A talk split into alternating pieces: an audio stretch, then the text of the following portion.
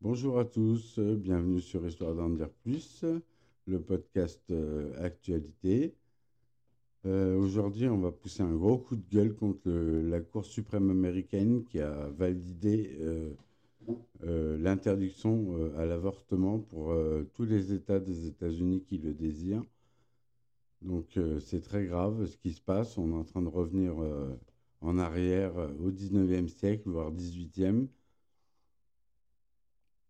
ça passe euh, en ce moment sur toutes les radios, mais euh, ça va vite être euh, ça va vite être caché, vous allez voir. C'est vraiment un scandale, même Joe Biden est scandalisé par ce qu'il a entendu. La Cour suprême, il ferait mieux de changer tout ça, de balancer tous ces juges et ces malades. Moi, je m'en fous. Je sais ce que j'ai pas peur de dire ce que je pense. C'est complètement taré de faire ça. Ils sont fous. Les États-Unis, de toute façon, euh, c'est. Moi, quand j'y suis allé, euh, c'était vraiment n'importe quoi. Euh, les contrôles, à la douane, ils fouillent de partout. Ils demandent qu'est-ce que vous faites là Est-ce que vous êtes venu là pour faire des attentats? Oui, on va répondre oui si on est là pour faire des attentats, c'est évident.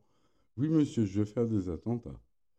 Dans l'avion, il vous donne un petit papier avec euh, euh, un questionnaire et il dit Est-ce que vous êtes là pour faire du mal aux États-Unis?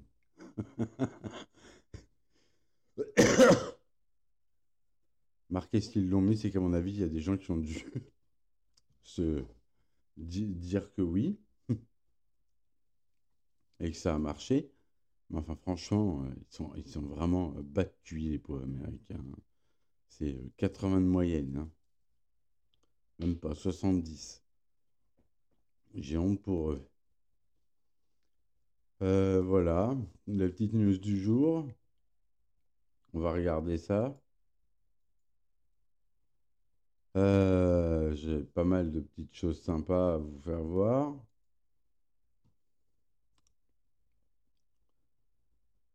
Un papa de 83 ans qui a un bébé d'environ un an, qui prépare son bébé à accepter sa mort. Ça, c'est pas très drôle. C'est un Argentin de 83 ans qui a récemment eu un bébé avec sa femme de 35 ans. Bien qu'il sache que le temps lui est compté, il affirme être très impliqué dans l'éducation de son fils, relaté le Mirror le 21 juin. Alberto Carmillo, un nutritionniste de 83 ans, déclare que lui et sa femme, Estefania Paschini, ont commencé à évoquer le futur de leur fils dès qu'ils ont su qu'il était en route. Ils ont même engagé un professeur de chinois personnel pour leur fils de 9 mois. D'accord. Alberto, déjà trois fois grand-père, tient à ce que son, son fils apprenne la langue du futur. C'est pas con ça. Il a tout compris, lui. Le pauvre. Il va pas, il va pas le voir grandir. En plus, diagnostiqué d'un cancer du côlon en 2012. Ah, par contre, toute trace de la tumeur a été enlevée grâce à la chirurgie. Donc, euh, ça, c'est bien. Je suis conscient que la vie n'est pas infinie. Ce petit gars est là et je ne vais pas l'accompagner que pour un certain temps. Jusque-là, je prévois de vivre chaque jour à fond et je fais des plans plus sur le court terme, ce qui me profite profiter à chaque jour autant que je le peux. Je l'encourage à romper, par exemple.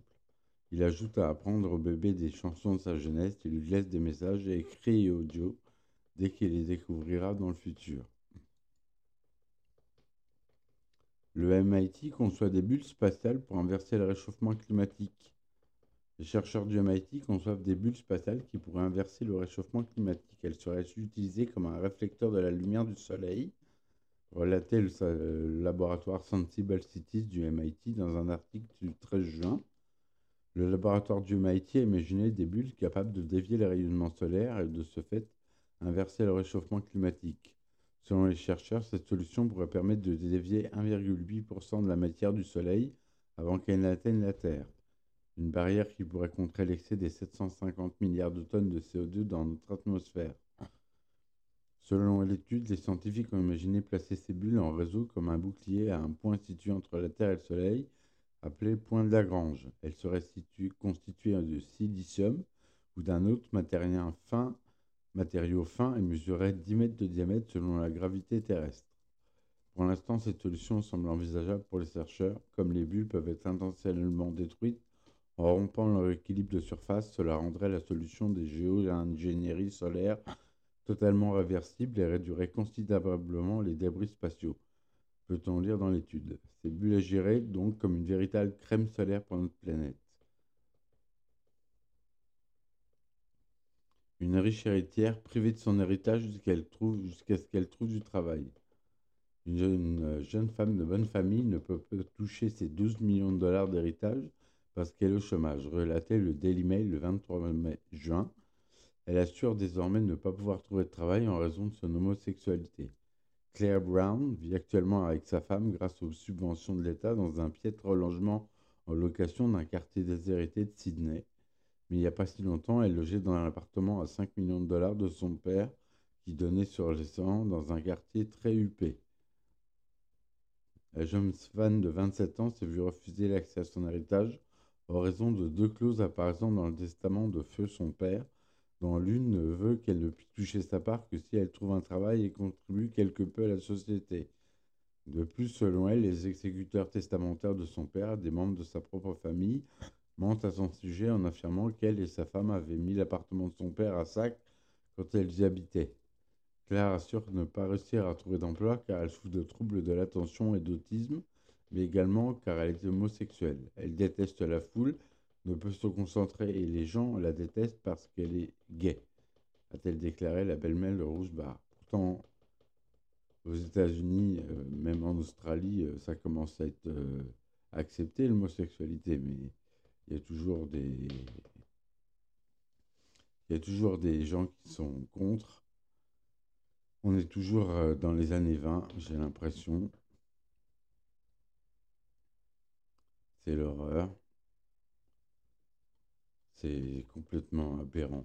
On est dans un monde aberrant. Je ne comprends plus rien.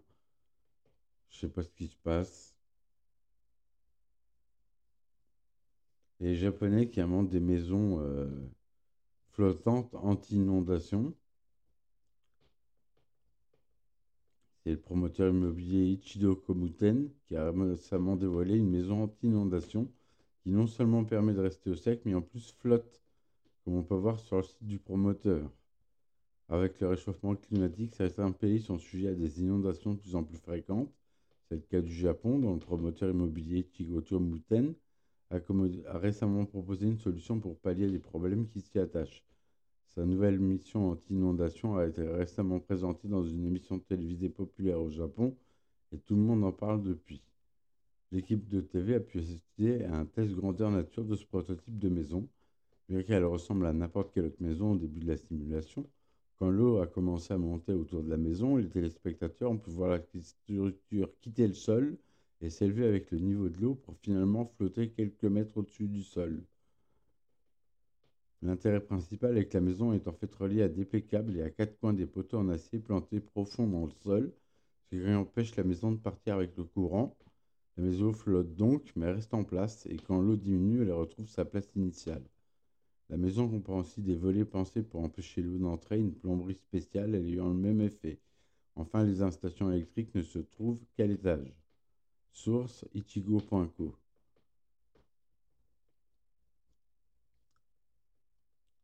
L'homme qui portait la mallette nucléaire de Poutine a été retrouvé abattu chez lui. On voit sur la photo euh, qu'il le suit partout avec sa mallette. Le colonel R7, Vadim Zimin, connu pour porter la mallette nucléaire aux côtés du président russe Vladimir Poutine, a été retrouvé gisant dans une mare de sang à son domicile près de Moscou, relaté Métro le 22 juin. Vadim Zimin, 53 ans, est très grièvement blessé et en soins intensifs. Le colonel à la retraite, ancien du FSB, s'occupait de porter la mallette nucléaire depuis qu'il avait endossé le rôle d'aide de camp de l'ancien président russe Boris Yeltsin. Il avait continué sa carrière dans la sécurité, atteignant le grade de colonel sous la présidence de Poutine, mais son rôle au sein de son administration n'est clairement pas défini. Zimin a été retrouvé dans la cuisine de son appartement à Gnanozorsk, dans les environs de Moscou. Sa femme, infirmière, était alors en déplacement en Ukraine, où elle soigne des blessés de guerre. C'est le frère de Zimin qui l'a trouvé. D'après les premiers éléments connus, le colonel aurait tenté de se suicider au cours d'une soirée d'ivresse alors que son frère était dans la salle de bain. L'officiel est sous le coup d'une assignation à domicile après qu'une enquête ait été ouverte contre lui pour corruption. Zimin, qui aurait accepté des pots de vin, nie les faits. Quand son frère l'a trouvé, il gisait dans une mare de sang due à une blessure à la tête avec un pistolet IZH 79 9 TM à côté de lui. Source métro. Un baron de la drogue, soi-disant mort du Covid l'année dernière, a été arrêté en Hongrie. Le Brésilien Sergio Roberto de Carvalho, un trafiquant de drogue de calibre international, a été arrêté cette semaine, deux ans après avoir simulé sa propre mort du, du Covid, relaté Vice le 23 juin. Pas mal comme euh, technique. D'après la police, le trafiquant surnommé Mayor Carvalho vivait sous une fausse identité en Europe et c'est un certain Paul Wouter. Il a été arrêté en Hongrie le 21 juin, mais c'est sa déjà deuxième arrestation en Europe. En août 2020, il a été détenu en Espagne sous un faux nom après que les autorités ont saisi une cargaison de cocaïne. Après avoir payé sa caution, il a stimulé sa propre mort en demandant à son avocat d'envoyer un certificat attestant de sa mort du Covid aux autorités espagnoles. Le certificat était daté du 29 août 2020 signé par un docteur. D'après celui-ci, l'homme avait même été incinéré. Carvalho avait changé de nom, prenant l'identité d'un Mexicain appelé Guillermo Flores Diaz avec ce faux passeport qu'il a vécu en Hongrie les deux dernières années. C'est une opération conjointe des polices portugaises et hongroises qui a permis sa capture. La source, c'est Weiss. Tous les Américains peuvent maintenant porter une arme en public. Allez, on continue dans l'économie américaine. En voilà encore une belle. Alors que le Sénat américain adopte un projet de loi concernant la sécurité des armes à feu, la Cour suprême, encore une fois, quant à elle étendue ses droits en légalisant le port d'armes de poing en public, relaté Reuters le 24 juin. Quelques semaines après la fusillade d'Uvalde en Amérique, l'Amérique est toujours divisée au sujet des armes à feu. Le Sénat a adopté un projet étendant leur sécurité, tandis que la Cour suprême donne le droit constitutionnel euh, de porter des armes de poing en public pour se défendre. Le projet de loi du Sénat est la première législation contrôlant la sécurité des armes à feu depuis plus de 30 ans. Elle consiste à vérifier des antécédents de violence d'un potentiel acheteur. La Cour suprême, la reine des conneries, à majorité conservatrice, il ne m'étonne pas, a autorisé le port visible d'armes à feu en public, invalidant les limites imposées par l'État de New York demandant un port d'armes dissimulé en dehors du domicile. Pour les démocrates, ces décisions pourraient avoir des conséquences catastrophiques. La Cour suprême s'est trompée dans sa décision, tu m'étonnes, a déclaré le sénateur démocrate Chris Murphy. Les républicains sont ravis de cette victoire. C'est une victoire monumentale pour le membre de la NRA. Oui, bravo, bravo la NRA.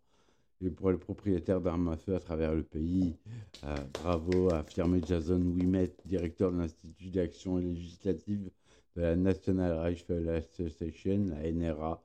Cette année, plus de 20 900 personnes ont été tuées par balle aux États-Unis.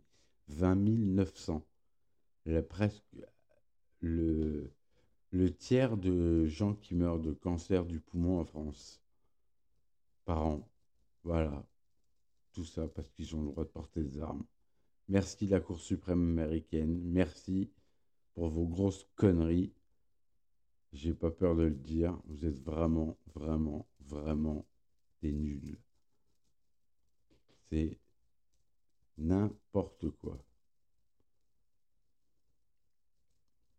Le Japon autorise un retraité à vivre seul sur une île déserte.